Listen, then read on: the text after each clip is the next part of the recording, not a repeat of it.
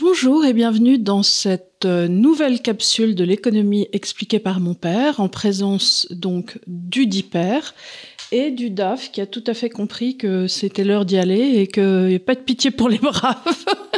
Donc il s'est immédiatement endormi. Il s'est immédiatement endormi. Alors la semaine dernière, euh, nous avons fait donc euh, nous avons réalisé une capsule sur euh, le crack bancaire et ce qui était en train d'arriver à la Silicon Valley Bank et à Crédit Suisse et vous avez été extrêmement nombreux à la suivre et je vous en remercie, on vous en Oui, oui. remercie sincèrement et nous vous avions dit à ce moment-là que nous prendrions vos questions, que nous traiterions aujourd'hui, euh, ce que nous allons faire. Donc beaucoup d'entre vous, je ne vais pas pouvoir évidemment poser toutes les questions parce qu'il y en a eu beaucoup. Euh, il y en a eu beaucoup sur les assurances vie. Euh, Mhm. C'est à peu près euh, une question sur trois. Je Donc- comprends ça. On va commencer par là et euh, le grand chef va vous en parler. Alors là, Une seconde. Avant, on, on répète jamais avant. Donc, il me semble qu'avant, il faudrait peut-être faire un petit point sur ce qui s'est passé et ce qui se passe depuis dans la. Tu vois ce que je veux dire chef. Tu, tu- tu vois, c'est, parce que bon, il s'est passé des choses. Donc, euh, Crédit Suisse, qui au moment où nous avions fait la dernière émission, n'avait pas encore sauté, a sauté, a été repris pour euh, très peu d'argent par l'UBS. Et donc maintenant, on, se- on se retrouve avec euh, un monstre UBS Crédit Suisse ensemble. Mais ça n'est pas le système bancaire suisse. Le système bancaire suisse est organisé autour euh, des banques cantonales, dont j'ai dit qu'elles étaient locales, etc. Donc c'est pas du tout le système bancaire suisse. C'est un peu la projection de l'excédent d'épargne qu'a toujours la Suisse, parce qu'elle est bien gérée, euh, vers le reste du monde. Donc UBS, je veux dire par là, c'est l'outil euh, extérieur du système bancaire euh, suisse, tu vois, le, le séjour là. Puis il y avait beaucoup d'argent qui arrivait en Suisse et qui ensuite repartait de Suisse à l'intérieur par UBS ou, ou Crédit Suisse. Donc Oui, tu as oui. ton ar- argent à gérer au Crédit Suisse et hop, ça repartait. Et donc, ça veut dire quelque part, si les Suisses ont pris cette, si le Crédit Suisse a pris cette énorme gamelle, d'abord que le Crédit Suisse était probablement géré n'importe comment et qu'il y avait des saloperies dedans. Enfin, on sait pas trop bien. ouais. Ils ont, il y a, pas une saloperie qu'ils ont pas faite, quoi. C'était, mais moi, encore une fois, dans mon métier, j'ai toujours entendu dire que le, il y avait trois sortes de, de banquiers, si tu veux, ceux qui disent le, Grand Canyon, c'est là-bas. Mhm. Ceux qui regardent le Grand Canyon du bord en disant, euh, vous voyez, il y a un trou. il y a un trou. Et puis ceux qui vont tout au fond du trou pour voir comment c'est. quoi. Ben, le Crédit Suisse, c'était plutôt l'UBS, c'était plutôt le Grand Canyon, il est là-bas. Mhm. Le Crédit Suisse, c'était allons voir là-bas, quoi. C'est allons redescendons dans le trou. Donc, euh, c'était pas une, une banque qui avait une réputation particulièrement. Il euh, est vrai que depuis 4-5 ans, on en entendait parler sur les marchés et on disait le Crédit Suisse, ça va pas très bien. De même que depuis pas mal d'années, on entend dire que la Deutsche Bank ne un peu la même chose. un peu la même chose. Comme Un on peu. entendait encore, encore à l'époque dire que- de Dexia que. Il y avait un loup. Bof. Voilà. Alors, donc ça, c'est la première des choses. Donc, ça ne met en rien en question la solidité du système bancaire suisse. Si vous avez un dépôt à la, À une banque cantonale. à une banque euh, cantonale et tout, Zurich, alors là, vous n'avez aucun souci à vous faire, tout va bien. Donc, c'est la première des choses. Donc, il y a un certain nombre de questions qui sont arrivées qui disent si je dois ouvrir une banque en Suisse, une, un, cours, une- un compte en Suisse, etc., maintenant, qu'est-ce que je fais? Est-ce que c'est dangereux? La réponse est non. Sauf si vous, si vous étiez au Crédit Suisse, mais ben, ça, c'est passé maintenant, il est couvert par l'UBS. Bon, euh, je vous raconte une chose sur UBS parce que c'est important, c'est qu'UBS c'est surtout une boîte de gestion financière, c'est-à-dire qu'elle gère les portefeuilles de ses clients. Et il y a quelques années, on me disait, je ne pense pas que ce soit vrai aujourd'hui, que le premier jour de l'année, les droits de garde, c'est-à-dire tout ce que vous les 1,5% qui vous prennent juste pour garder vos titres dans leurs ordinateurs, là, suffisait à couvrir tous les frais du Crédit Suisse. Tout le reste de l'année, c'était gratuit. quoi. Donc, bon, ils ont, peut-être- ils ont fait des tas de bêtises, mais quand même, je pense pas que ça ait changé tant que ça. Donc, l'Union de banques suisses, c'est quand même. Euh, enfin, j'ai l'impression que moi, mon, mon idée, c'est que c'est vraiment très solide. Bon. Donc ça, c'est la première chose qu'il faut dire. Alors, qu'est-ce qui se passe maintenant dans cette crise? Bon, il y avait ce Crédit Suisse qui était en Europe et aux États-Unis, mais il a sauté, à mon avis, surtout à cause de la position qu'ils avaient aux États-Unis. C'est-à-dire qu'ils avaient repris un machin qui s'appelait First Boston, je crois, Ah oui. et dans lequel ils ont trouvé tout. Et depuis l'après le First Boston, ça n'a jamais marché, quoi. Donc, c'était une banque américano-suisse. Et, donc, euh, bah, ils ont fait les bêtises que d'autres ont fait aux États-Unis.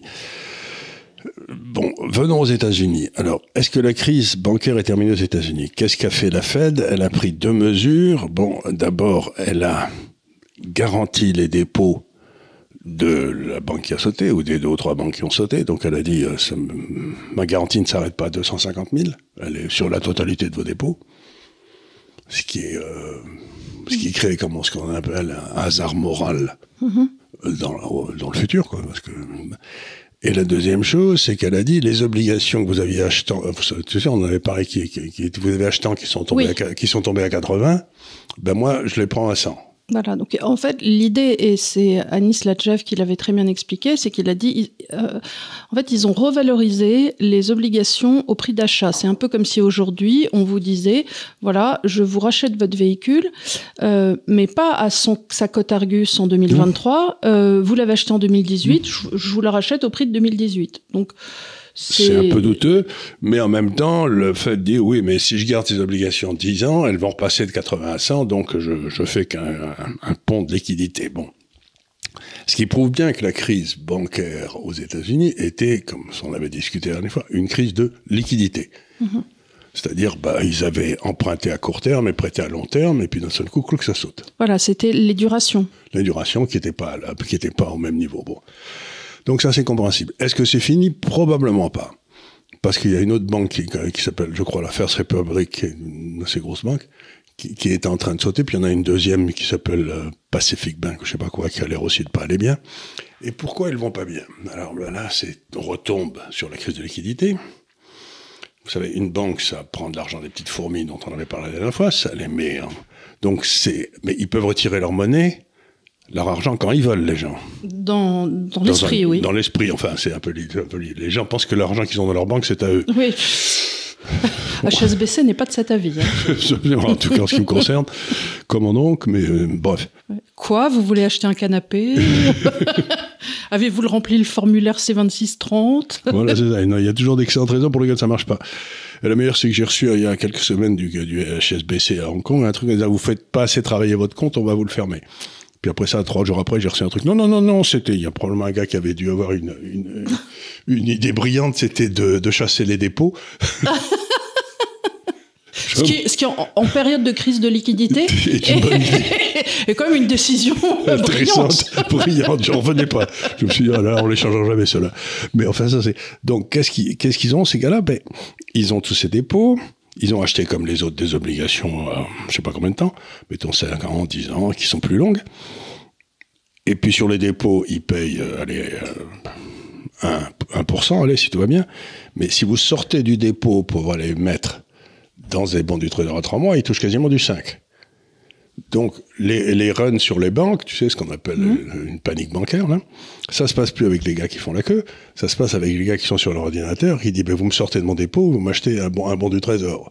Et à la limite, le bon du trésor, il est gardé dans la banque, mais ils gagnent pas un rond dessus. Ouais, non. Ils peuvent plus le prêter. Donc, ils se retrouvent dans une position où ils n'ont pas assez de dépôts en fonction des prêts qu'ils ont faits. Donc, à ce moment-là, qu'est-ce qui se passe? C'est que les gens se disent, oh, ils ont pas assez de dépôts, donc je vais sortir de la banque. Et c'est un système de spirale. Alors, ils peuvent, est-ce qu'ils peuvent pas se tourner vers la banque centrale en leur disant, on peut pas m'imprimer un petit peu pour euh, ma Alors, ce qu'ils demandent à la banque centrale, c'est des, des, obligations là que j'ai à 80, est-ce que vous pourriez pas me les racheter à 100 aussi? Donc, c'est donc la banque centrale donne de l'argent contre cet argent, etc. Bon, ça c'est son boulot de compte. Bon, c'est très bien. Mais aux États-Unis, on voit bien ce qui se passe. La crise de liquidité n'est pas finie. Alors il y a une bagarre, ce qui m'a laissé absolument toi d'ailleurs, hier. Mmh. Donc euh, on est donc euh, jeudi, euh, je sais plus quel. Euh, écoute, c'était euh, oui 23, puisque c'était le printemps euh, mardi. C'est le printemps. oui, donc on est le 23, le jeudi 23. On est le 23, on est le jeudi 23. Donc hier, mercredi, Madame Yellen, qui est maintenant la secrétaire d'État au Trésor, c'est-à-dire la ministre des Finances, a dit que cette idée de garantir l'ensemble des, des prêts bancaires aux États-Unis bah, c'était pas une bonne idée. Alors que le président de la Fed euh, avait, avait, insinué que oui, ils allaient faire ça de façon à, calmer les troupes, tu vois, c'était... C'est pas super d'envoyer ça comme message? Bah non, du coup, les marchés sont baissés la gueule. Bah ah oui, elle Il est- pas encore plus. Elle aurait mieux fait de rien dire. c'est- Bah, bah- bah oui, on lui posait une question, elle a répondu, la pauvre. Euh, ce qui prouve deux choses, c'est que Madame c'est qu'il n'y a pas Yellen, très bien de concertation entre a- la Fed et, euh, Et le la- Trésor. et le Trésor. Euh, et deuxièmement que Madame Yellen, qui est maintenant mi- ministre des Finances et qui avant ça était gouverneur de la Banque centrale, euh, elle n'a peut-être pas une passion extrême pour Monsieur Powell, qui est le, tu vois ce que je veux dire, c'est, on oublie toujours, par exemple, que la crise de, de Lehman Brothers s'est passée parce que le patron de Goldman Sachs, qui était devenu ministre des Finances, pouvait pas blairer. pouvait pas blairer Lehman Brothers. Donc il a, il a décidé de les faire sauter pour faire l'exemple. Et ensuite, il s'est rendu compte qu'il avait fait une énorme boulette. Donc, j'ai vu une émission sur un, un homme, un, un très haut fonctionnaire américain qui est à la retraite, qui est un type très honorable, et qui disait, vous savez, on est vraiment, mais vraiment dans le monde entier, on est gouverné par des crétins. Des types qui n'ont aucune connaissance, qui ne savent rien, qui font boulette sur boulette, mais il faudrait tous les enfermer dans un asile. Il dit, non seulement ils sont crétins, mais ils sont fous. Ils prennent des décisions qui amènent... Donc, la crise est en train de, est en voie de gestion aux États-Unis de liquidité, sauf s'ils se mettent pas d'accord. Oui. Donc là, effectivement, euh, ce, ce que tu es en train de dire, c'est qu'il y a potentiellement une opposition entre euh, l'État et euh, la Fed, Oui. donc entre ces deux instances, donc le Trésor américain et la Banque centrale. Mais tout le monde est, tout le monde est bluffé parce qu'il se dit d'où ça sort ce truc. Oui, mais bon, euh, il y a Ça y peut-être, euh, il y a peut-être euh, Peut-être anguille des- sous roche, quelque chose Mhm. effectivement, ou alors euh, sous un dossier oui. en cours sur lequel ils ne se sont pas mis d'accord et sur lequel Voilà. ils seraient en opposition. Alors, la question que je vais te Je poser, comprends la position de Madame Yellen. Elle dit mais si on garantit tous les dépôts, à ce moment-là, tous les escrocs vont faire n'importe quoi. Et si ça marche, ça sera pour eux. Et si ça marche pas, ça sera pour la. Donc on sait que si, que si on garantit tous les dépôts, à l'arrivée, il y a un bain de sang inimaginable avec toutes les, tous, les, tous les petits banquiers qui ont fait n'importe quoi. c'est l'inverse d'une destruction créatrice en fait. C'est On, un- recrée- on, on, on gare, on donne aux moyens aux gens de- d'investir dans des projets idiots sans subir de pertes. et c'est même euh, une incentive pour faire des projets idiots. Euh, Absolument, c'est une Puisque problématique t'as- qui ne sont t'as- pas perdues pour tout le monde. Bah, T'as pas de perte. A pas de perte. Il n'y a pas de perte possible. Voilà, Il n'y a pas de perte possible. C'est la porte ouverte à pas mal de fenêtres. ça, c'est- c'est- ça, c'est tout à fait égal. Donc, bon, c'est terminé euh, aux États-Unis. Enfin, c'est terminé, c'est en voie de règlement, sauf si. tu vois ce que je veux dire? Alors, euh, la question qu'on a envie de te poser, évidemment, c'est et pour nous Européens, qu'est-ce que ça veut dire? Alors, pour nous Européens, alors là, il va falloir encore une fois que les pauvres auditeurs s'accrochent, hein, parce que la finance, ça paraît simple comme ça. Mais en fait, il y a des moments où c'est pas compliqué, c'est pas simple. Bon, alors. Je, je, je vais voir comment je vais essayer de vous raconter l'histoire parce que c'est pas facile à comprendre. Les marchés financiers sont organisés de façon à ce que ils te donnent une espèce d'image du futur. Oui.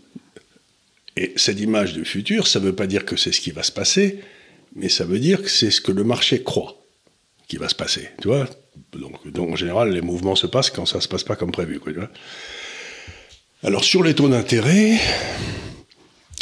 il y a un truc qui s'appelle tu, tu analyses le futur du futur. Tu vois, c'est bon, c'est compliqué, c'est mathématique, etc. Bon, mais tu prends les taux à 10 ans, les taux à 3 mois. Aujourd'hui, les taux à 3 mois sont au-dessus des taux à 10 ans. Ce qui fait que tout le monde perd du fric, puisque c'est pour ça que tout le monde enlève ses, dépôts pour les mettre en bon du trésor, puisque ça rapporte le plus. Donc, si tu prends ce futur du futur sur euh, les États-Unis, dans un an, ils pensent que les taux longs sont au-dessus des taux courts. Le marché. Ça ne veut pas dire que moi je pense ça, mais Oui, c'est oui, le, oui. c'est le marché. Et si tu fais la même chose sur l'Europe, non. Ah. Les, les taux courts restent au-dessus des taux longs. D'accord. Ça veut dire que, euh, ce que j'essayais de dire la dernière fois, le problème de l'Europe est beaucoup plus structurel. En quelque sorte, les Allemands font monter les taux courts pour arrêter l'inflation, mais les marchés pensent que si les taux courts montent trop, ça va se péter tellement la gueule que les obligations, que les taux sur l'Allemagne finiront par baisser parce qu'il y aura une récession épouvantable, j'en sais rien. Donc, je reviens à ce que j'avais dit la dernière fois. Sur la, si on a beaucoup de courage, on peut aller aux États-Unis, sur les banques, etc. Mais euh, moi, j'irai pas. Mais enfin, il y a des gens qui peuvent essayer d'y aller. Mais alors sur l'Europe, ça reste le trou noir, quoi. C'est euh, et, et maintenant les marchés commencent à anticiper, c'est-à-dire à mesurer l'étendue du trou noir, quoi, en disant bah oui, ça va pas s'arrêter. Donc ben, je dis simplement, ben, euh, bon, on a eu le Crédit Suisse, mais je sais pas ce qui va arriver derrière. euh, Est-ce que tu penses que du côté de l'Allemagne, les, les, banques sont solides de ce que Alors, tu vois? les banques, pas vraiment. Euh, il faut d'abord savoir qu'historiquement, crack. C'est un terme allemand. Oui. C'est un terme allemand parce qu'au 19e, ça a toujours été d'excellents ingénieurs et d'effroyables banquiers. Ils savent pas, à, à, presque à l'inverse des, Anglais, quoi. Et donc, ce qui me fait très peur en Allemagne, c'est qu'il y a toute une série de banques locales qui sont quasiment de nature politique dans tous les États, les Länderbank qui appartiennent aux États. Et là, les décisions de, de prêt ont été faites souvent en fonction de critères politiques. Donc pas forcément du bilan des entreprises. Pas forcément, c'est que le type, bon, on avait ça faisait des emplois ici ou j'en sais rien. Et donc, les, les Länderbank, en plus, ne sont pas vraiment bien audités, ne sont pas très bien ce qui se passe. Les Allemands veulent pas trop qu'on aille voir ce qui se passe dedans. Euh... Vous envoyez les, les équipes d'audit de la Grèce C'est ça. Ils envoyaient Goldman Sachs pour, mm. pour vérifier que tout allait bien. Donc, enfin, j'en sais rien, je dis des méchancetés là. Mais donc, le système allemand est solide. Euh, la réponse est non. Peut-être, il est peut-être plus fragile que le système français d'ailleurs. Et nos banques françaises, parce que c'est une question qui revient souvent, euh, tu aurais, est-ce que tu penses que les banques françaises sont solides et laquelle ou lesquelles te feraient peur? Alors, bon, je vais dire encore un, tout un tas de bêtises, j'espère que les gens ne voudront pas trop, mais euh, faut pas être trop intelligent pour être banquier. Hmm. Tu vois, c'est ce que me disait mon, mon vieil ami euh, Monsieur Gutwiller, il disait on ne prête jamais à quelqu'un qui en a besoin, qui a besoin d'argent. C'est une banque. Euh, donc,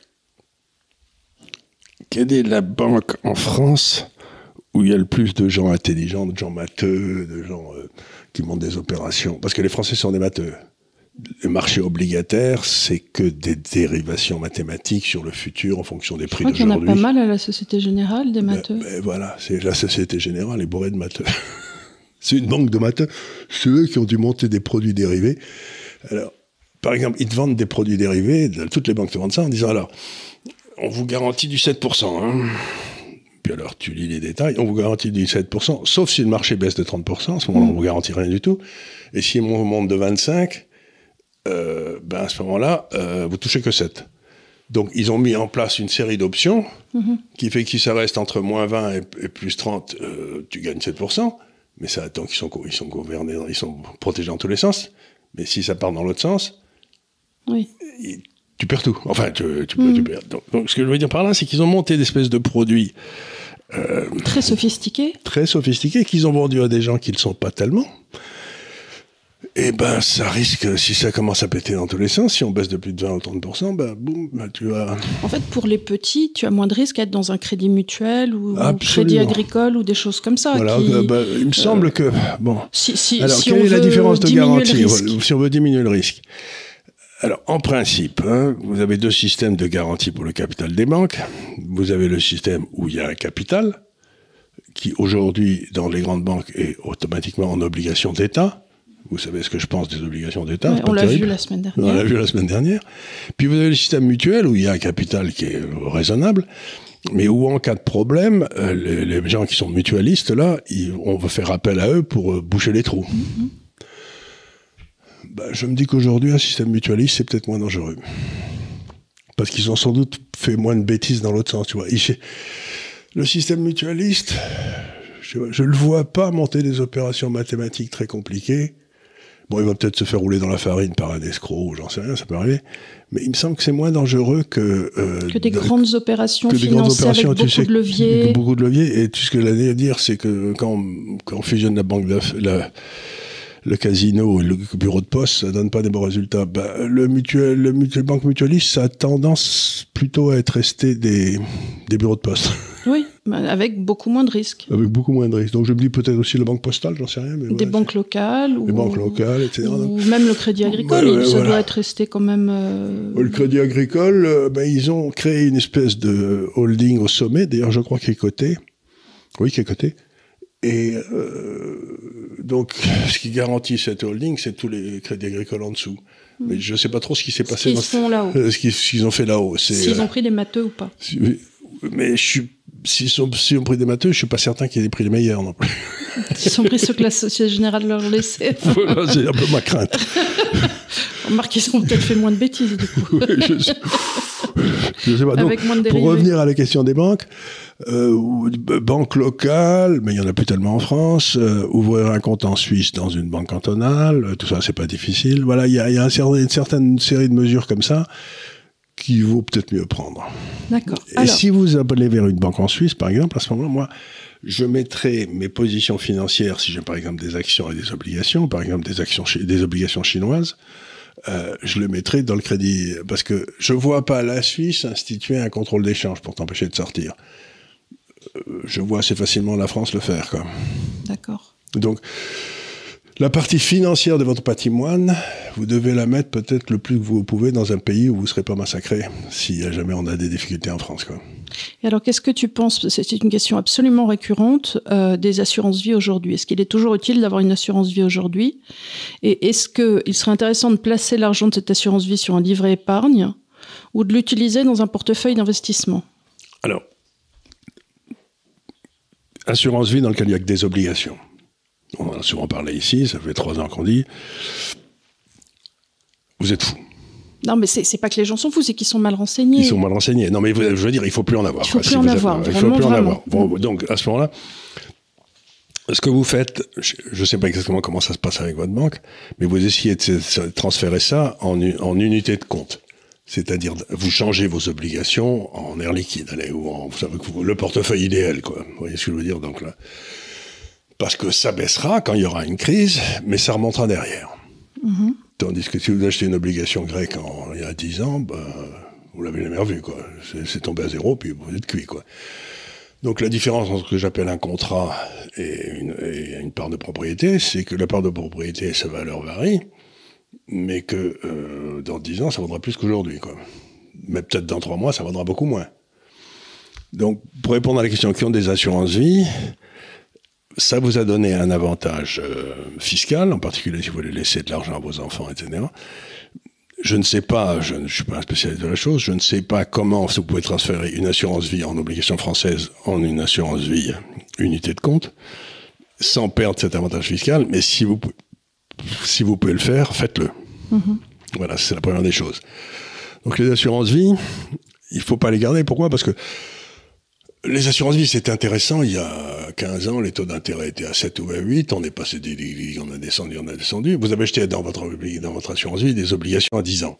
Donc j'ai déjà expliqué, quand, quand les taux d'intérêt baissent sur une obligation, le cours de l'obligation monte. Vous savez, c'est l'inverse.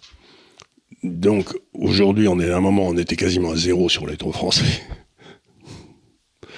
Donc, ce que vous savez, c'est que pour le moment, dans les 10 ans qui viennent, pour des raisons qu'on a expliquées ici, à partir de maintenant, le taux des obligations va monter structurellement.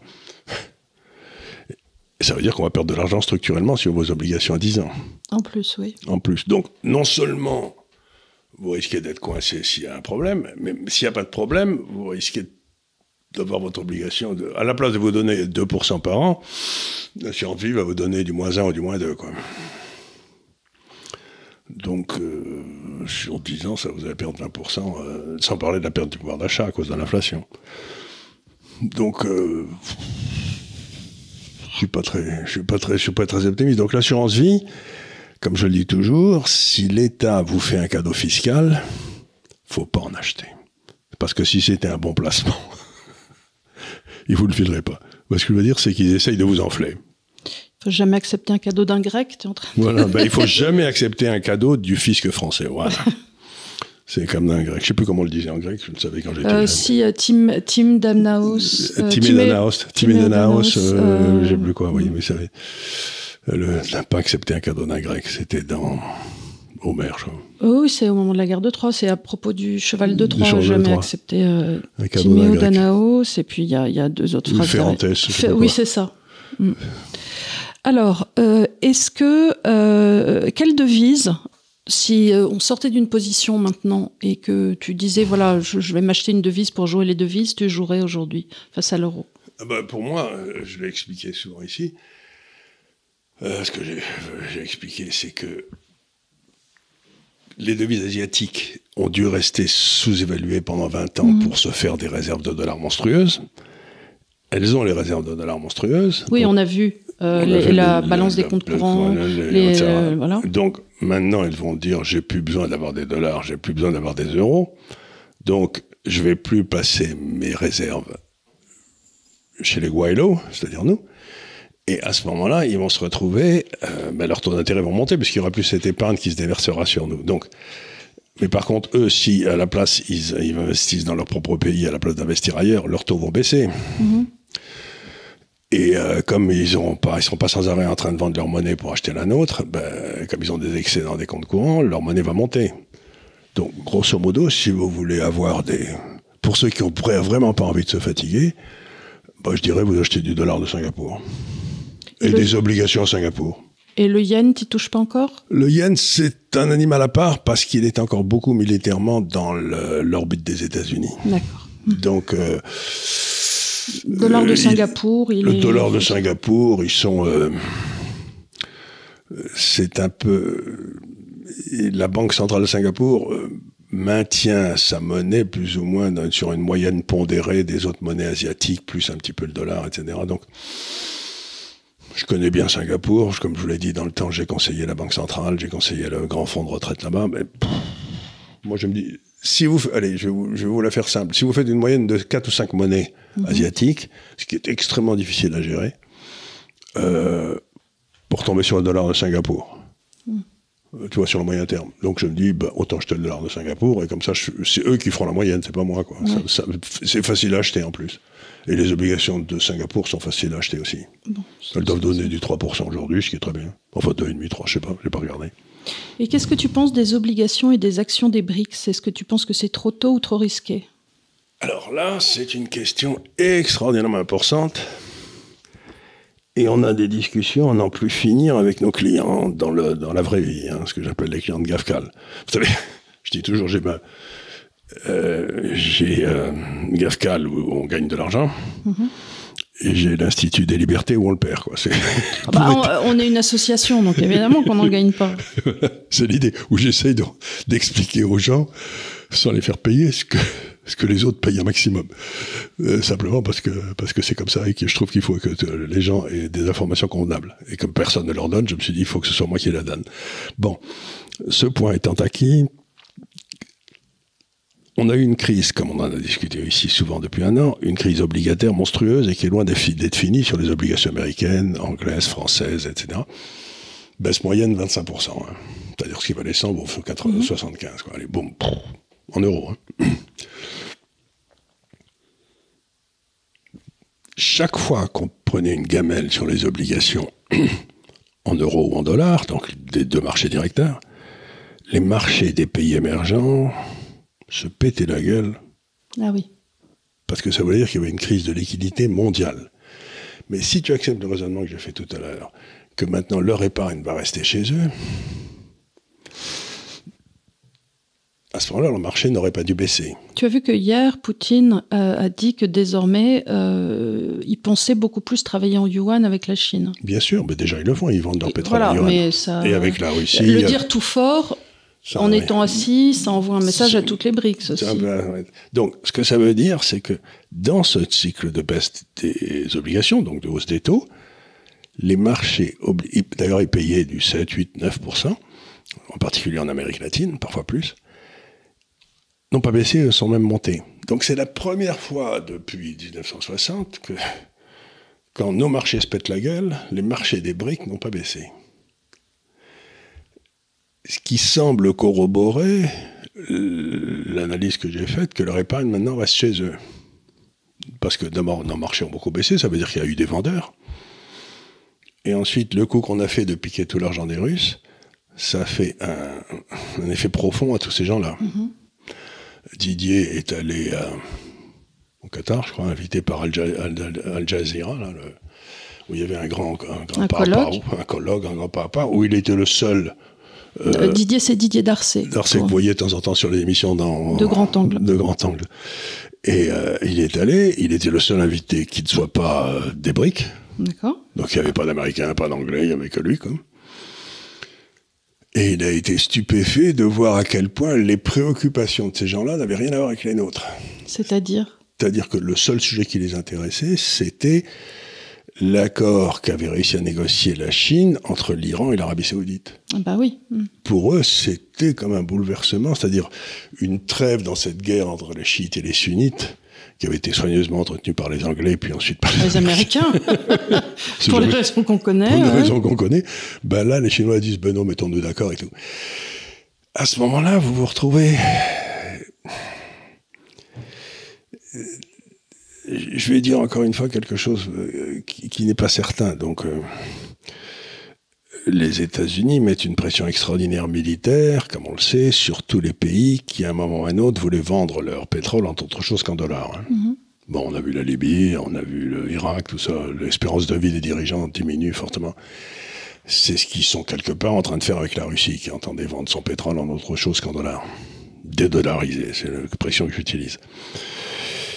Euh, et donc, quelque part, il y a une espèce d'attaque militaire contre la Russie qui n'est pas sans rappeler celle qui s'est passée sur l'Irak, ou celle qui s'est passée sur la Syrie, ou celle qui s'est passée sur euh, la Libye.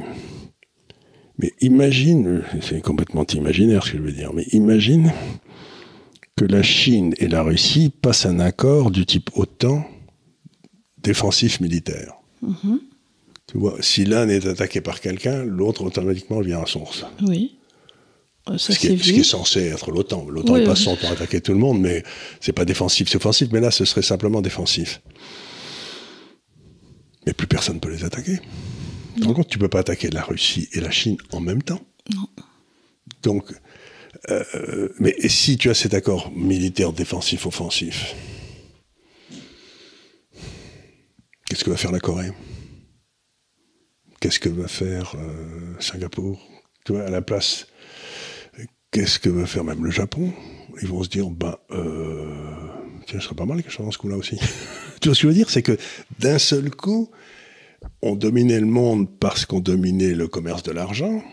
On en a discuté ici, ça c'est fini, on l'a foutu en l'air, euh, très bien, c'est fait. Et on dominait le monde parce qu'on avait la plus grosse massue.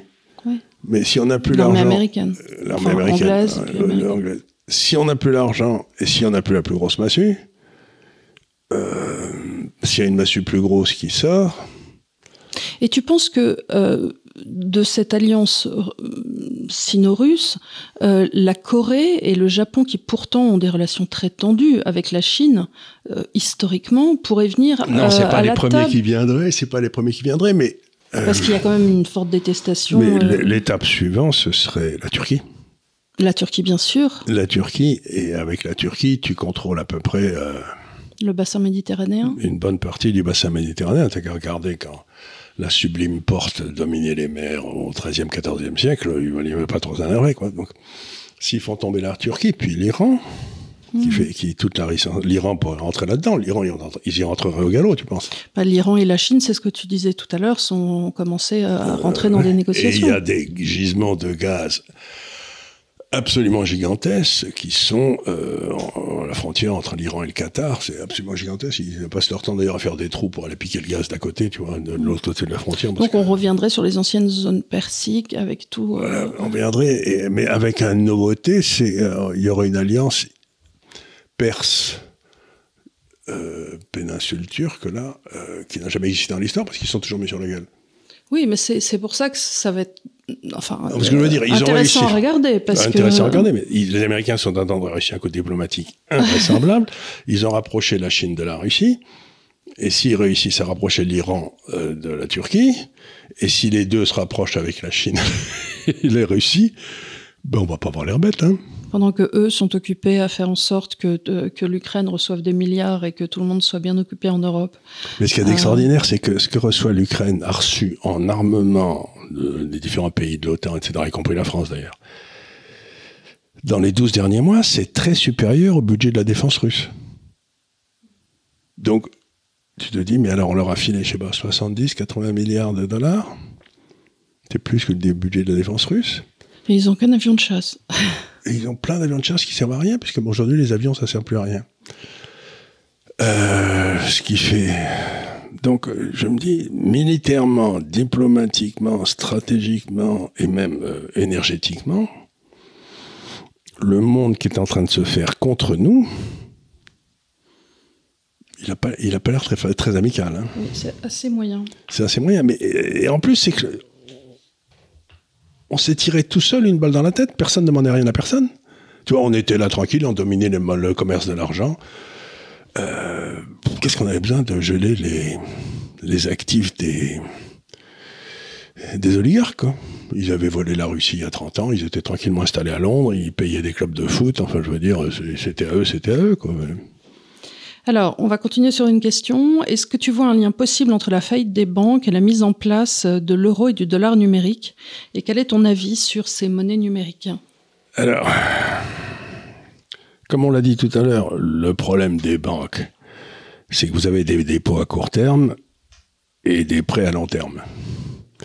Et que le boulot des banques, c'était de faire ces prêts à long terme à des gens euh, qui allaient les rembourser. Maintenant, imagine que tous les dépôts par l'intermédiaire du système numérique soient faits à la Banque centrale. Et qu'est-ce qui va arriver à nos banques? Où est-ce qu'elles trouveront leur, leur, financement? Ben, Je veux dire, c'est-à-dire qu'à ce moment-là, il faut fermer toutes les banques, puisqu'elles n'auront plus de dépôts. Si toi, si toi, tu as un compte à la Banque de France avec une carte de crédit sur la Banque de France. Bah, la véritable question est où va être versé ton salaire? Tu vas pas faire verser ton salaire sur deux banques différentes, tu fais verser ton salaire à la Banque de France si tu as une carte de bah, crédit. Si voilà, donc dans ces cas-là, effectivement, tout deviendra euro numérique. Tout deviendra euro numérique, mais à ce moment-là, tout le système bancaire, il faut le fermer. Hmm. C'est peut-être ce qu'ils veulent. Oui, bah attends, s'ils le ferment, il y a des tas de prêts. Moi, j'ai des prêts à la bah, Société Générale, justement ben, tous ces prêts, ben, ils vont quoi Ils vont être repris par la Banque de France, mais ça veut dire que la Banque de France doit embaucher euh, 300 000 ah bah, personnes ah pour, gérer tous ces trucs.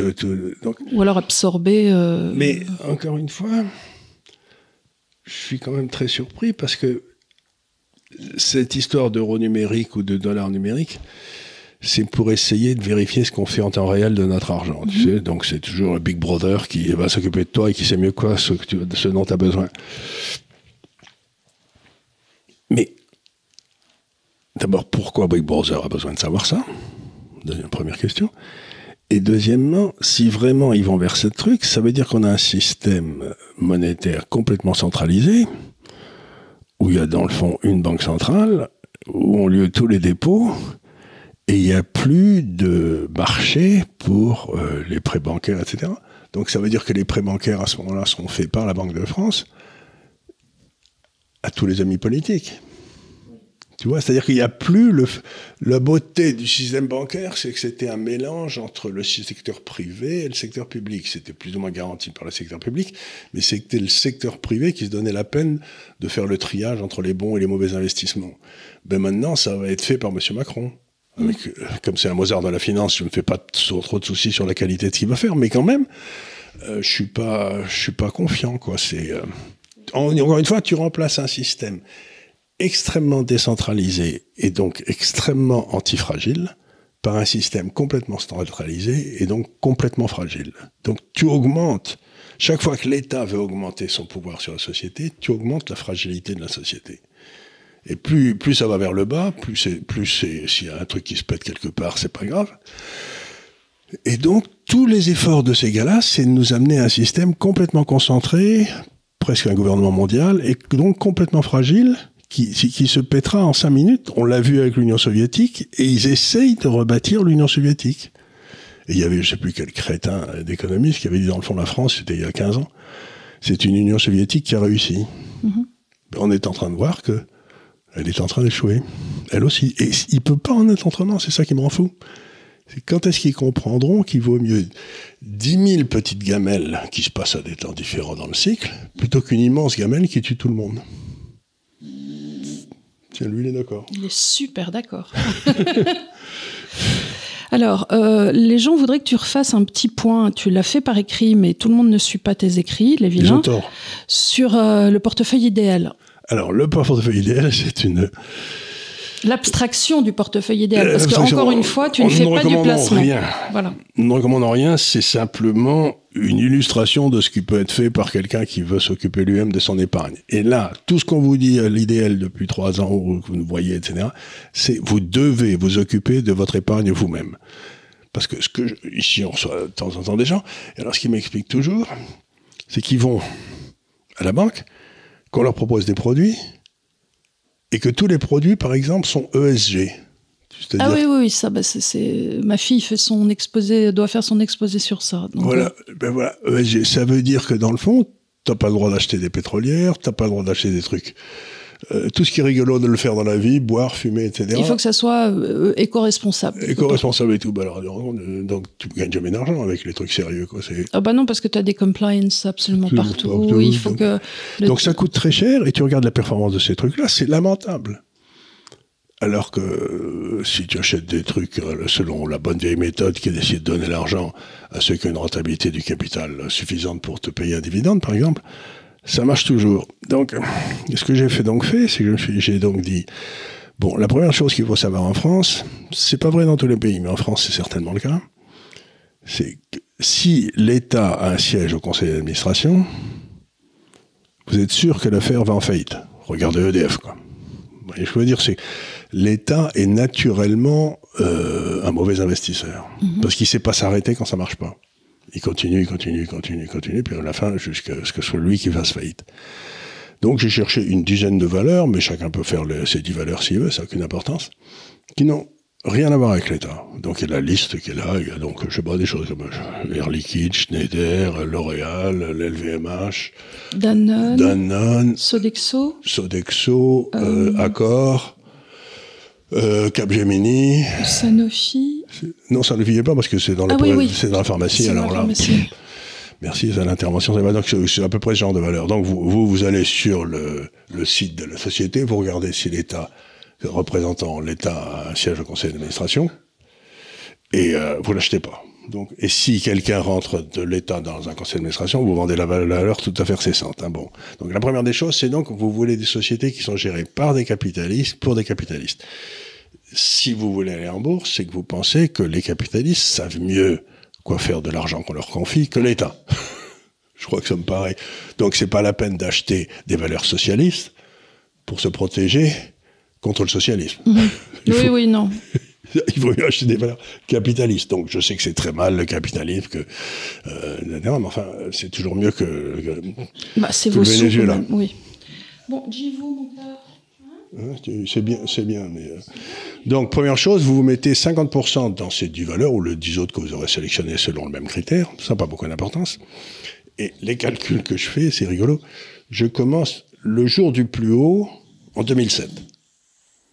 Tu vois, c'est-à-dire euh, juste avant que le marché se pète la gueule en 2008-2009, et puis ensuite il se repète la gueule récemment, etc. Donc, donc en 2007, je dis, vous achetez ces 10 valeurs le plus, au jour du plus haut mm-hmm. de ce jour-là. Et 15 ans après, vous avez gagné votre vie noblement avec ces 10 valeurs.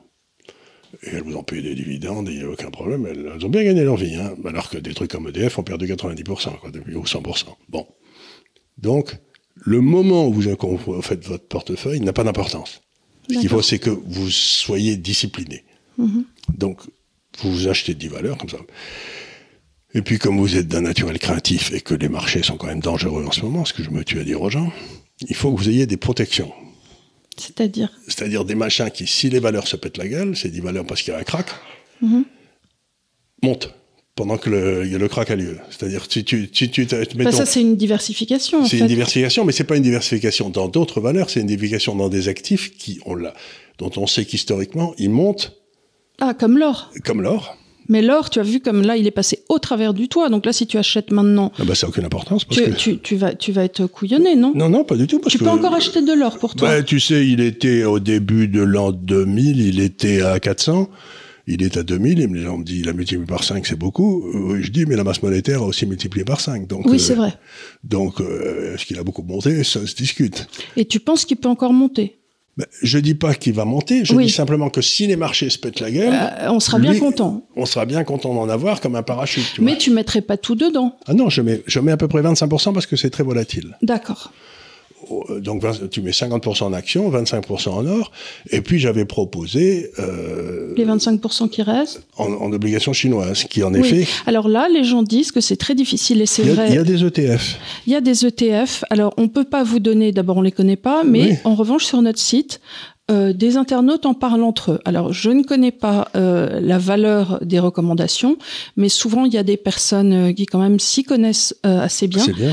Donc, n'hésitez pas à aller sur notre site de l'Institut des libertés.org. Nous n'avons pas de lien avec ça, nous ne faisons pas de conseils, encore une fois, mais entre vous, vous pouvez vous passer ces informations, vous échanger des Ou mails. alors, si vous n'aimez pas du tout la Chine, vous pouvez appeler, acheter à la place des obligations De Singapour. de Singapour. Voilà, des obligations d'État de Singapour, ça, ça doit pas être difficile de. non, non, vous devez trouver ça. Et alors, Après, a, après, il y a des. Alors, pour trouver des courtiers euh, qui pourraient faire ça, il y a Boursorama qui le fait. Boursorama, euh, puis il y a Swissquote. il y a Swissquote, c'est vrai. Enfin, il y a, Il y en a plusieurs quand même. des, des courtiers en ligne. euh, vous devez pouvoir, en en parlant, même sur des petits forums ou même sur Twitter ou ainsi de suite, les gens peuvent vous dire, ah bah tu passes par ci, tu vas. Ça, c'est, je pense que c'est une information entre vous, vous pouvez avoir facilement. Oui. Et alors, une fois que vous avez bâti votre portefeuille, dont 50, 25, 25, mettons, comme elle est à peu près, vous le regardez à peu près une fois tous les deux ou trois mois, et s'il y a les actions qui sont montées à 60, par exemple, et puis les autres deux autres qui ont baissé, vous vendez les 10 que vous avez gagnés dans les actions et vous rachetez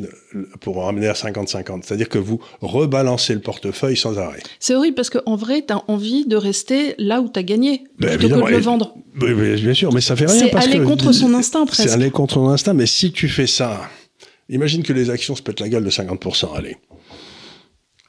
À quel moment tu décides d'acheter? ben, T'es mort de trouille. Tout le monde est en train de serrer les fesses, t'es mort de trouille, donc tu bouges pas, si t'es un mec, normal. Mais si t'as un programme sur ton Excel dans ton ordinateur chez toi qui rebalance automatiquement les actions, lui, il va acheter quand ça sera à moins 25, à moins 30, etc. Et il vendra les trucs comme l'or et les obligations chinoises qui seront montées. Puis quand les actions reviendront comme ça, tu auras plus d'actions et moins de ces trucs-là. Donc ceux qui vont baisser, t'en auras moins, ceux qui, en auront- ceux qui, ont, ceux qui vont monter, t'en auras plus. Donc tu te rends compte que cette espèce de rebalancement dans les portefeuilles, ça t'amène à une volatilité beaucoup plus faible de tes actifs, ce que je montre sur la lettre d'ailleurs. D'abord une volatilité beaucoup plus faible et à une rentabilité plus forte. Parce que tu passes ton temps à acheter des trucs de bonne qualité qui sont pétés la gueule pour Parce que le marché parce que le marché avait, avait envie de baisser. Et tu passes moment d'un truc qui sont de très bonne qualité aussi, mais qui sont montés parce que les gens avaient la trouille. Et donc, si tu fais ça avec discipline, tu te retrouves avec un portefeuille qui est une espèce de Jeep qui passe partout tranquillement. D'accord, c'est pas une Ferrari, hein, mais euh, ça passe et vous passez de l'autre côté sans trop de difficultés. Encore une fois, je dis aux gens dans ce métier, la grosse difficulté dans ce métier, c'est qu'il y a des moments où il faut gagner de l'argent et des moments où il faut pas en Pas perdre. perdre. Mhm. Eh ben, aujourd'hui, on est vraiment dans un moment où il faut pas en perdre. Donc, mais on peut pas se permettre d'être complètement hors du marché. Vous vous mettez en cash, vous mettez dans votre banque et votre banque saute. Qu'est-ce que vous faites? Vous n'êtes pas mieux? Donc, je veux dire par là, c'est qu'il y a une véritable danger aujourd'hui sur le support avec lequel tu mesures la valeur de ces trucs. Donc, il faut avoir des actifs qui sont, qui vont pas disparaître. Mais euh, il faut pas trop s'occuper de la monnaie dans laquelle tu, tu les mesures, parce que j'ai pas de confiance dans cette monnaie-là. Donc voilà, c'est une façon de gérer son portefeuille qui est, quand les choses seront devenues claires, que tout le monde sera content, que euh, ben, à ce moment-là, vous pourrez vendre toutes vos positions défensives, vous vous mettre 100% en position agressive, c'est-à-dire en action. Mais ça ne sera peut-être pas des obligations d'Europe, des actions d'Europe, ce sera peut-être que des actions nazies pour ça. Donc, je veux dire par là, c'est que ce système vous permet de garder votre portefeuille en valeur, euh, à peu près, par exemple, depuis que je l'ai fait depuis avant le Covid, là, janvier 2000. On est en hausse de un, petit 30%. Bon, alors l'inflation a été de 15. Donc, ça veut dire qu'en termes réels, vous êtes monté de 15, c'est-à-dire à peu près de 5% par an. Quand tout le monde perdait du fric, bon, ben, c'est mieux que de se tirer une balle dans la tête. Quoi. Euh, Donc, ce que je veux dire, c'est qu'il faut comprendre la façon dont les marchés fonctionnent. Premièrement, ce qu'on essaye d'expliquer ici, et deuxièmement, être extrêmement discipliné. Et la façon meilleure d'être discipliné, c'est de faire un programme, comme ça vous n'avez plus besoin de prendre des décisions vous-même. un programme qui automatiquement déclenche des achats, puis voilà, bon, c'est fait. Parce que vous, vous les ferez pas, vous, aurez trop peur. Oui, bah, Alors, est-ce que tu penses, c'est une autre question, que euh, les banques vont remonter leurs taux En tout cas, les banques sont, enfin, vont remonter leurs taux. Et est-ce que tu penses que la hausse des prix alimentaires et courants euh, va continuer en France euh, slash en Europe? Ben, c'est ça, c'est une question qui est très difficile. Bon, je vais essayer de la scinder en deux. Juste, je voudrais revenir, pardon de te couper. Euh, on a vu des personnes de la grande distribution euh, aller sur les médias la semaine dernière en disant nous allons prendre une hausse de l'alimentaire colossale de plus 25%. Voilà, donc voilà. Parce qu'ils l'ont retardé longtemps pour faire plaisir au gouvernement, etc. Mais ils peuvent plus maintenant, ils vendent à perte. Alors, euh, je crois qu'il faut faire une différence assez importante. importante, assez forte entre les pays qui, à mon avis, ne vont pas avoir de crise de solvabilité et les pays qui vont avoir une crise de qui ont une chance d'avoir une crise de solvabilité. Alors, les pays qui vont pas avoir de crise de solvabilité, c'est bon, la Suède, le Danemark, bon, la Norvège qui est pas dans l'Europe, euh, l'Autriche, peut peut-être la Pologne, peut sans doute la Pologne, la Tchécoslovaquie, qui sont toujours pas dans l'euro, et puis euh, l'Allemagne, bref. Donc tous ces pays-là du nord de l'Europe, euh, l'Allemagne est un, genre un peu plus faible que les autres, euh, ils peuvent prendre le risque de la hausse des taux pour casser l'inflation. Mm-hmm. Tu fais monter les taux au-dessus de l'inflation de façon à casser les anticipations inflationnistes, et à ce moment-là, pouf, les, taux, les prix rebaissent. Mais si les taux remontent à des niveaux suffisants pour casser les anticipations inflationnistes, c'est-à-dire qu'ils remontent vers 6-7%, je ne vois pas comment nous, en France, on s'en sort. Ah bah, déjà, comment porte notre dette, ben puisque ben, la véritable question, c'est le service de la dette. Et euh, tu, avais, tu avais fait le calcul actuaire qui est un peu compliqué de calculer le service de la dette, puisqu'on a euh, différentes échéances portées en même temps, donc il faut estimer. Mais, euh, ben, écoute, on peut le faire, c'est un calcul de règle de 3, puis on ne prend pas en compte le temps, mais mettons que la dette. C'est que pour Bruno, c'est difficile les règles de 3. Hein. on lui avait demandé un, hectare et de calculer un produit en croix, il était perdu. Hein. oui, non, mais c'est normal, il a fait normal supplétre, il ne faut pas trop en demander. Il peut parler de Flaubert, mais d'un règle de 3, il sait pas. Euh, alors, il a fait normal sup lettres, oui, c'est ça Oui, oui, lettres. En maths, il saurait faire un, produit en croix, même si les mathématiques ont baissé. en plus, normal sup maths, c'est des gars. Euh, on a combien de dettes? On a 3000. Euh, 3000 milliards. 3000 milliards. Bon. On est à 2900 Alors, euh, le, au service de la dette, compte tenu des taux d'intérêt du passé, doit être aux alentours de 80 milliards. Mm-hmm. Tu vois, c'était parce que le taux d'intérêt était à zéro, était à, etc. Bon, sur 3000 milliards, si tu mets des taux d'intérêt à 7, ça fait 210 milliards de services de la dette. 3 fois 7, 21. Enfin, jusqu'à plus en performer, ça va être 210 milliards. Et ça augmente le déficit qui passe de 160 là où il est aujourd'hui à, à, 310 moins 80, ça fait, ça fait 230. C'est-à-dire que notre déficit devient de 400 milliards. Oui. Oui. On n'y arrive pas? Non. Sauf si la Banque centrale achète.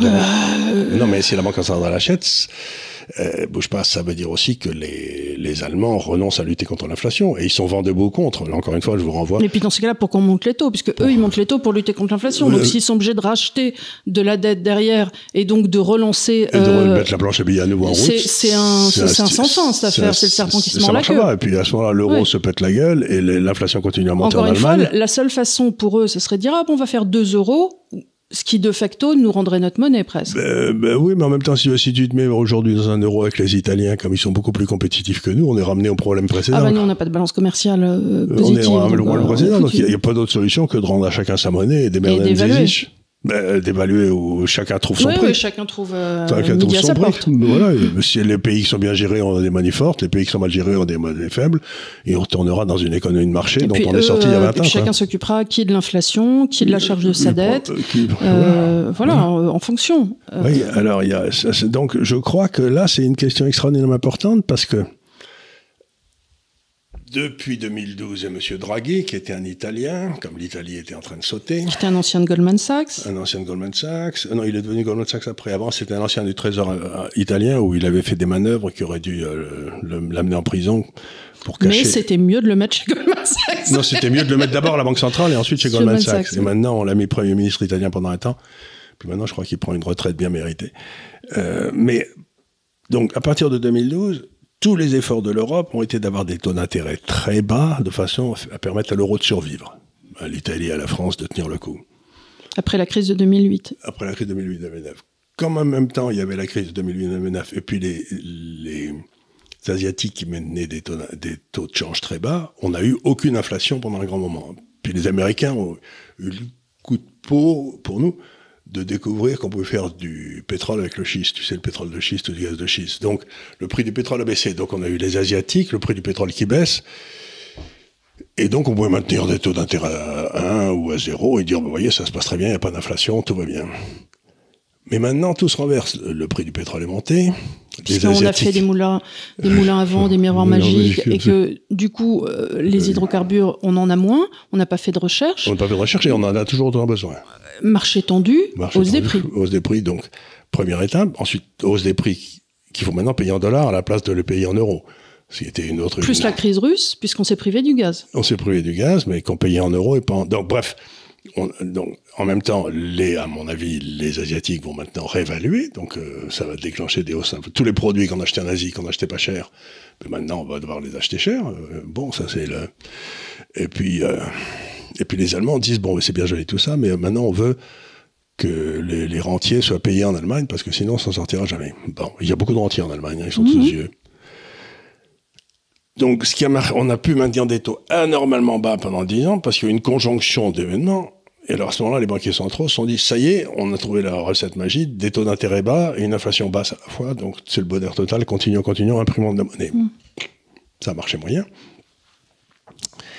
Et donc, on a devant nous des périodes où il va y avoir un choix à faire, où le système monétaire européen a choisi l'Allemagne et la France saute. Mm-hmm je crois que je sais pas, j'ai l'impression que ça ferait peut-être pas, pas de peine à l'Allemagne, parce qu'à voir la façon dont ils nous traitent depuis une quinzaine d'années, notre, ils, ne nous ont jamais fait de cadeau, donc. Euh, mm-hmm. Ou bien alors on maintient des, des taux d'intérêt bas, et euh, à ce moment-là, il va y avoir des Allemands dans la rue, quoi. Ce qui est toujours une mauvaise nouvelle. Hein. Quand tu as des Français ou des Italiens, c'est pas grave. c'est ce que tu disais la semaine dernière, c'est ce que mon frère dit. D'ailleurs, j'ai vu qu'il y avait une grève là à Zurich. Je me suis dit, tiens. Euh, c'est pas en Allemagne, mais enfin, c'est pareil. Oui, non, mais c'est euh, des Suisses allemands. c'est noté pareil. C'est même pire. C'est même pire. Ils sont. Ils sont euh, Parce qu'à Berlin, ils sont, ils sont plus modernes qu'un Zurichois. Un Zurichois, ah c'est ce que tu peux faire. Zurichois, dans le système. Le Suisse allemand euh, en, Suisse, c'est quand même, euh, il, a, il a une robuste idée de ses intérêts, quoi. Il est pas, il se laisse pas avoir par le coup des, de, de la, de la, sauver la planète, enfin, j'en sais rien. Donc, ce que je veux dire par là, c'est que il n'y avait pas à faire de choix entre la France et l'Allemagne depuis dix ans. Parce qu'en plus, les Allemands, ça leur donnait une monnaie sous-évaluée, donc ils étaient contents, ils exportaient. Mais dans les années qui viennent, ce choix, à un moment ou à un autre, va devoir être fait. J'ai pas la moindre idée du quel côté le, côté le couteau va tomber, quoi. Je sais pas. Je sais pas. Mm. En général, la tartine de beurre, ça tombe toujours du mauvais côté. Tu sais, ça tombe toujours sur le tapis avec le, beurre sur le tapis. Bah, sinon, tu as le théorème euh, du chat et la tartine de beurre. C'est-à-dire que tu mets une tartine de beurre d'un côté et les pâtes du chat de l'autre. La tartine tombe toujours du côté beurré. Mais si tu as mis une tartine de pain beurré sur le haut du chat et que le chat retombe toujours sur ses pattes, la tartine tombera pas ah oui, c'est possible, c'est possible, c'est possible. Mais, mais, là, mais ça, ça s'appelle un miracle.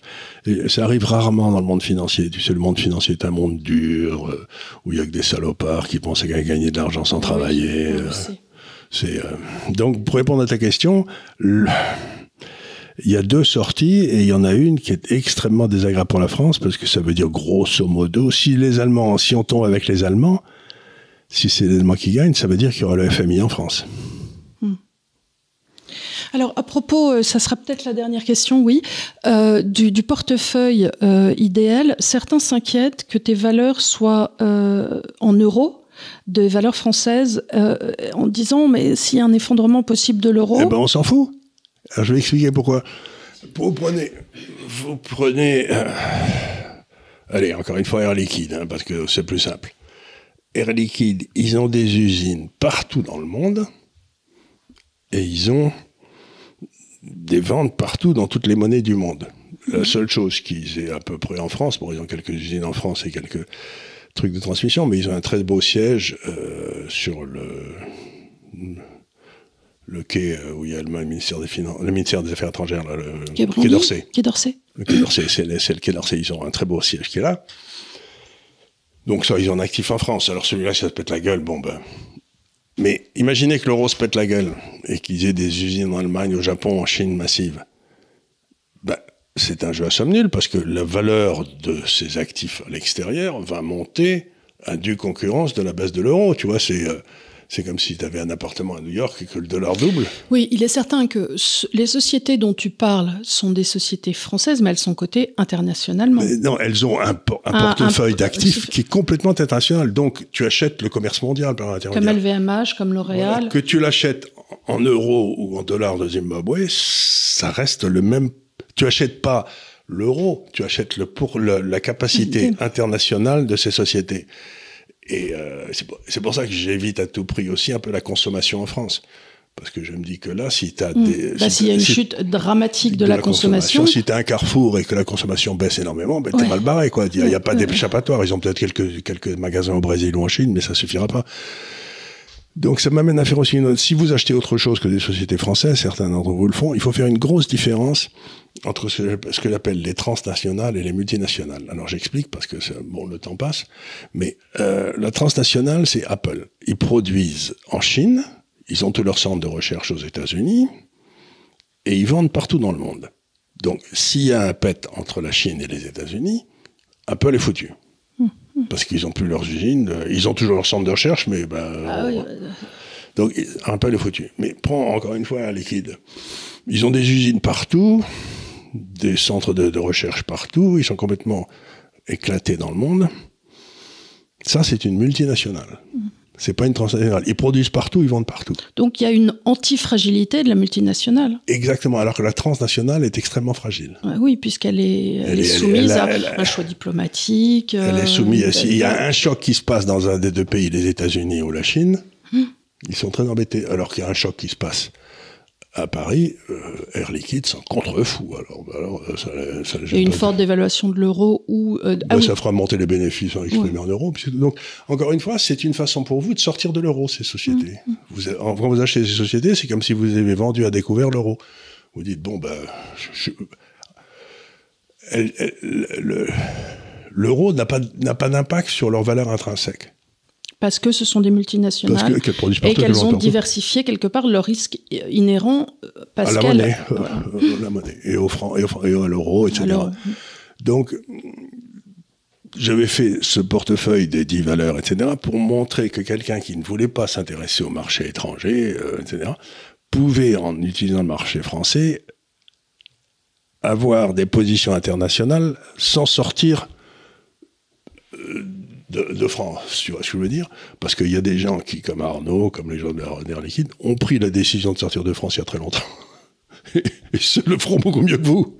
C'est donc pas la peine d'aller chercher des gens qui ont des usines au Brésil. Air Liquide fait ça très bien pour vous, donc c'est pas la peine de vous embêter. Donc c'est un peu ça aussi le. Alors le seul sur lequel j'ai un petit doute, moi, c'est Danone, parce qu'ils sont quand même dans la consommation. Mais ils sont quand même très, enfin ils sont. Ils, ils en ont partout. Ils hein. sont mondiaux maintenant. Ils sont aux euh, États-Unis, ils sont partout. Voilà, des Danone, en as absolument partout. Puis maintenant, ils ont même de l'eau, je crois. Ben oui, ils ont, ils ont beaucoup d'eau, ils ont beaucoup d'eau. Donc, donc euh, imaginons même euh, la consommation s'arrête. enfin, ils ont quand même, tu vois, tu te dis, on va pas arrêter de manger des yaourts quand même. Enfin, je sais pas. Pour ça, de temps en temps, j'ai un petit doute sur Danone, puis je regarde ce qu'ils font, je me dis non, c'était bien. Ça veut pas dire que je la recommande, mais je me dis ouais, c'est un c'est bien diversifié. Ils, avaient été gérés, ils avaient été gérés comme, comme, des, comme, comme des corneaux par un type qui était un écolo complet il y a 2, 3, 4, 5 ans, qui est resté pendant, euh, qui a, qui a, fait baisser la marge de façon extraordinaire. Je crois qu'ils sont bien avec normal maintenant. Bon. À suivre. Donc Danone, si vous avez un doute, mais euh, mais euh, quand même, tu penses que c'est bien en la regardant. Je pense que c'est bien, voilà. Donc voilà. Ben, donc encore une fois, on est dans une période difficile euh, de bouleversement, de révolution. Donc il faut avoir ce que j'appelle des contrats uniquement dans les parties dont vous savez que ça va rester stable, c'est-à-dire c'est l'Asie. Des obligations, il faut les avoir qu'en Asie. Puis des actions, vous pouvez les avoir où vous voulez, à condition que vous les choisissiez, comme tu l'as dit, antifragiles. Que vous choisissiez une action antifragile aux États-Unis, en Angleterre ou en France, ça n'a pas d'importance. Mais ce qu'il faut, c'est bien faire la différence entre celui qui dépend d'une zone ou de deux, et celui qui n'en a rien à foutre d'être dans une zone ou pas. Donc il faut quand même faire un peu de réflexion, mais c'est pas tellement difficile. Vous n'avez pas besoin de passer des heures à étudier le bilan. Hein. Voilà. Écoutez, j'espère qu'on vous aura un petit peu aidé avec cette série de questions, euh, qu'on a un peu débroussaillé tout ça, que euh, ça vous aura pas fait trop peur.